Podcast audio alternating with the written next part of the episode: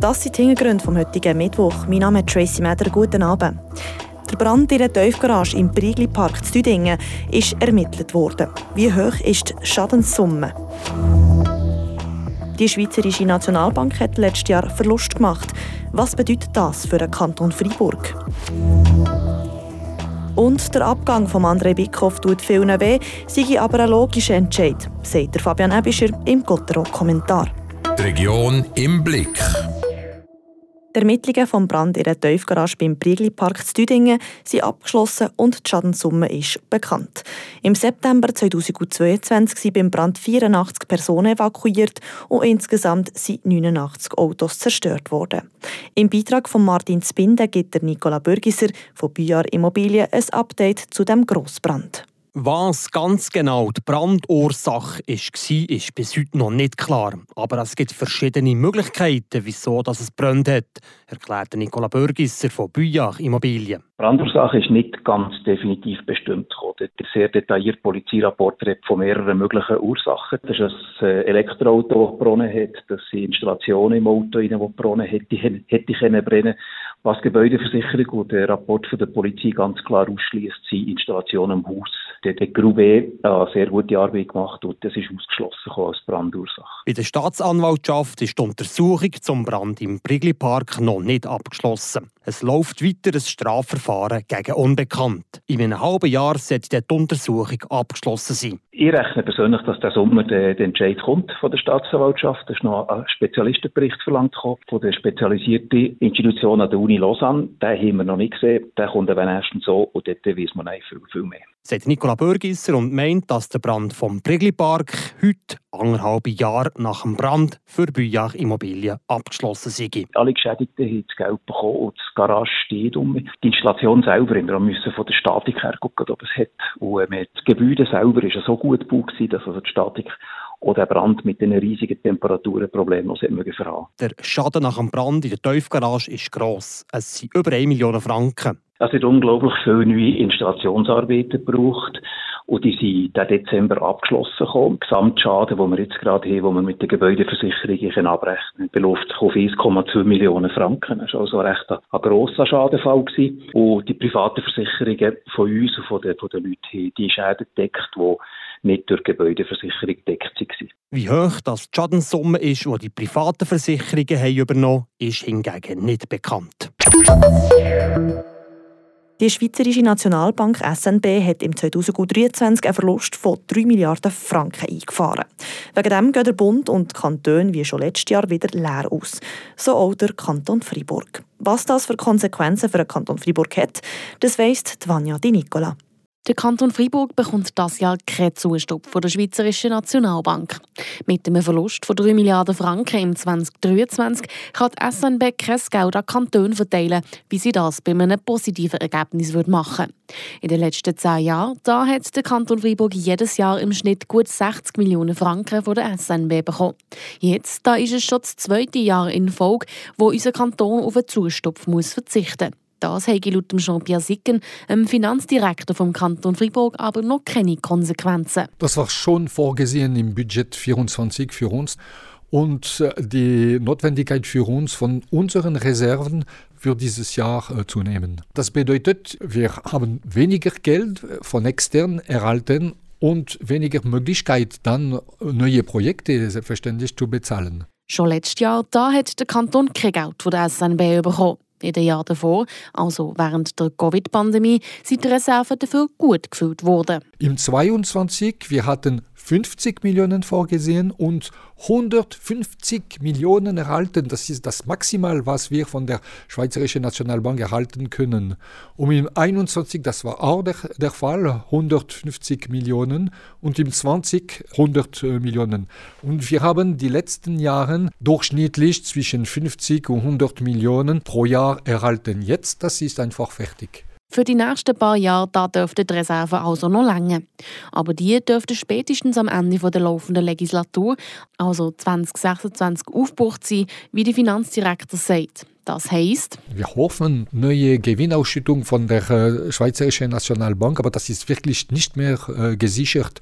Und das bedeutet für die nächste Legislatur vielleicht eine andere Konzept zu haben für unsere Ausgaben, wenige Ausgaben, das könnte der Fall sein sagt der Freiburger Finanzdirektor Jean-Pierre Sicken im Beitrag von Vanya Di Nicola. Aktuell zappt der Kanton Freiburg also die finanziellen Reserven an. Es bleibt zu hoffen, dass die SNB das Jahr wieder besser abschließt und der Kanton auch in Zukunft finanziell unter die Arme greifen kann. Was sonst noch in der Region gegangen ist, das weiss Leandra Varga. Sie hat uns die Kurznachrichten vom Tag. Das Energieunternehmen IBE Murten erhöht seine Preise für die Fernwärme. Grund dafür sind die Teuerung und die anhaltend hohen Preise, wie IBE Murten in einer Mitteilung schreibt. Der Anschlussbeitrag und der jährliche Grundpreis steigen somit um 2,2 Prozent, der Energiepreis für die Wärme um 9,5 Prozent.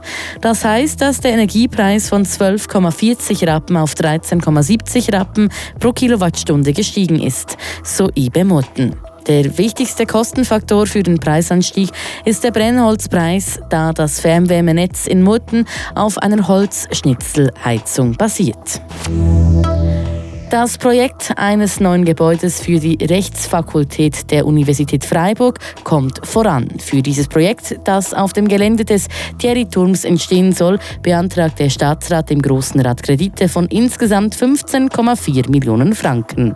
Wie der Kanton mitteilt, setzt sich der Betrag zusammen aus 12 Millionen Franken für einen zusätzlichen Projektierungskredit sowie einem Verpflichtungskredit von 3,4 Millionen Franken. Gemäß aktueller Planung sei ein Baustart im Frühjahr 2027 und der Bezug im 2030 vorgesehen. Und für die Erweiterung und den Umbau der Kantons- und Universitätsbibliothek KUB braucht es einen Zusatzkredit von knapp 38 Millionen Franken. Der Staatsrat hat dem Großen Rat das entsprechende Dekret und die Botschaft überwiesen, wie der Kanton in einer Mitteilung schreibt. Demnach war der ursprünglich budgetierte Betrag von 86 Millionen Franken unzureichend. Die Bauarbeiten für die neue KUB, die Anfang 2021 begonnen haben, sollten im zweiten Halbjahr 2025 abgeschlossen werden. Die Eröffnung für das Publikum ist für Sommer 2026 geplant. Es wird geredet, gemunkelt, spekuliert. Die Causa um Andrei Bikow lässt noch keine Ruhe. Kurz vor Weihnachten ist die Nachricht durchgesickert, dass der 34-Jährige keinen Vertrag mehr bekommt. Ersatz für ihn ist gesucht und angeblich schon gefunden worden. Der Fabian Ebischer nimmt im Flammenwerfen die ganze Bickhoff-Geschichte unter die Lupe. Gottro will und muss das Kader verjüngen. Mit 29,9 hat Friburger das älteste Kader der ganzen Liga. Darum hat der Club am 33-jährigen Mauro Jörg und am 35-jährigen André Bickhoff keinen neuen Vertrag in Aussicht gestellt. Der Trainer Christian Dübe hat am Sportchef Gerd Zennhäuser gesagt, er will nicht mit dem gleichen Team in die nächste Saison. Es soll jünger kommen. Das hat der Gerd Zennhäuser auf Anfrage von Radio FR nochmal heute Morgen bestätigt. Mit der Entscheidung, mit dem Bickhoff nicht zu verlängern, sind die Fans quasi auf Barrikaden. Dabei hat Gottro eigentlich das gemacht, wo man ihnen seit Jahren ankreidet, dass man das altes Kader hat, dass Fribourg eine Wohlfühl-Oase ist, von Copain zu Copain. Ja, Kinder harte Entscheidungen treffen. Und jetzt rufen genau die gleichen Fans aus, wenn der Club eine rein businessorientierte, vernünftige Entscheidung trifft. Ob es die richtige ist, ja, das wird man dann sehen und am Bickhoff zu günstigeren Konditionen nochmal ein Jahr zu geben, sei laut am Gerd Zennhäusern einfach nicht möglich, weil das Budget mit dem Zugang Janik Ratgeb halt einfach am Limit ist. Gotteron hat hier entgegen vom deutschen Musiker Joris, wo Herz über Kopf singt, umgekehrt entschieden. Wie tut Gotter aber das Kader verjüngen? Qualitativ dürfen die neuen Spieler am Bickhoff und am Jörg nicht abfallen.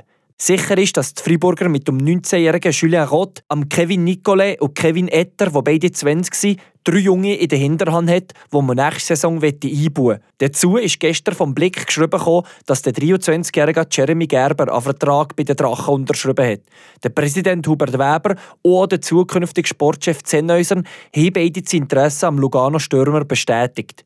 Und ein neues Gerücht, das ich gerade ganz frisch gehört habe, ist, dass der Santiago Neve nächste Saison zu den Freiburger kommt. Der 21-Jährige gehört am SC Bern, hat bis jetzt in seiner jungen Karriere 25 National League-Spiele gemacht und ist jetzt gerade am Leader der Swiss League am EHC Basel ausgelegt.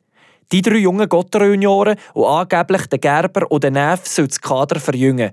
Qualitativ hat der Gerber mit zwei Goal und keinem Assist in dieser Saison bei Lugano nicht überzeugt, bekommt aber auch kaum Spielzeit. Das Talent wollte ihm nicht absprechen. Der Neff hat in dieser Saison in 30 Einsätzen mit Basel 5 Goal geschossen und 9 Assists gegeben. Ein bald 36-jähriger André Bickhoff kann qualitativ sicher mit diesen zwei mithalten. Aber eben, es ist eine Business-Entscheidung. Kopf über Herz. Für mich die Joshi-Entscheidung. Der Kommentar von Fabian Ebischer. Das war es mit den Hintergründen vom heutigen Tag. Merci fürs Einschalten und bis zum nächsten Mal. Mein Name ist Tracy Meder. Das bewegt heute Freiburg. Freiburg aus seiner Geschichte. Ging auf frapp.ch.